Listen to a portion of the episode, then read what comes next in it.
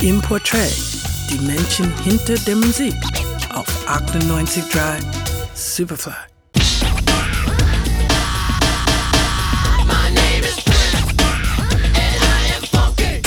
1984 hoffe ich, dass sich der Regen endlich lila färbt. Irgendwie, als ich seinerzeit den Film Purple Rain im Kino gesehen habe, war ich hin und weg. Ich knutschte im Kino rum, so wie Prince im Film, mit etwas weniger Glitzer im Gesicht, aber nicht minder überzeugend.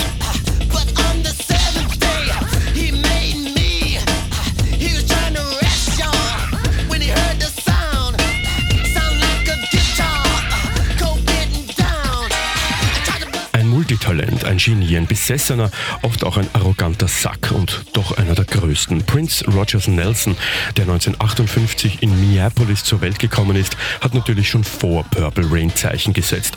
Zunächst einmal durch seine androgyne Erscheinung, die besonders in der RB-Szene mit wenig Begeisterung aufgenommen wurde.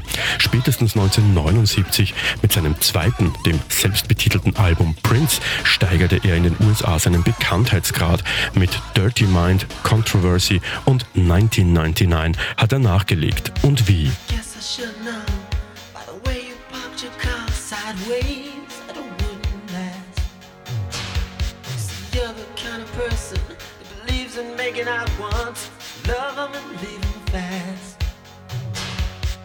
Guess I must be done.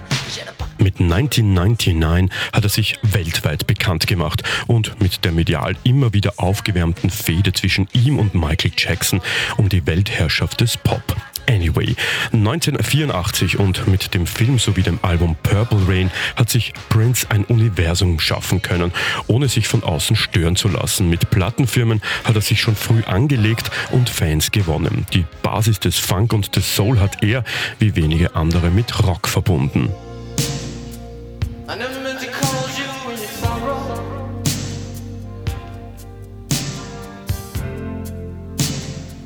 I never meant to call you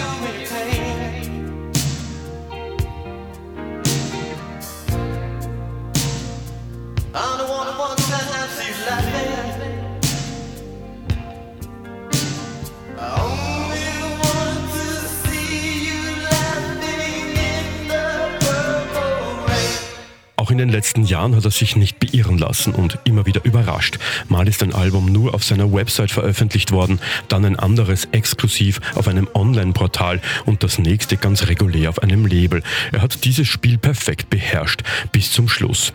Konzerte wurden kurzfristig abgesagt oder unangekündigt an einen anderen Ort verlegt. Das Mysterium war stets perfekt inszeniert.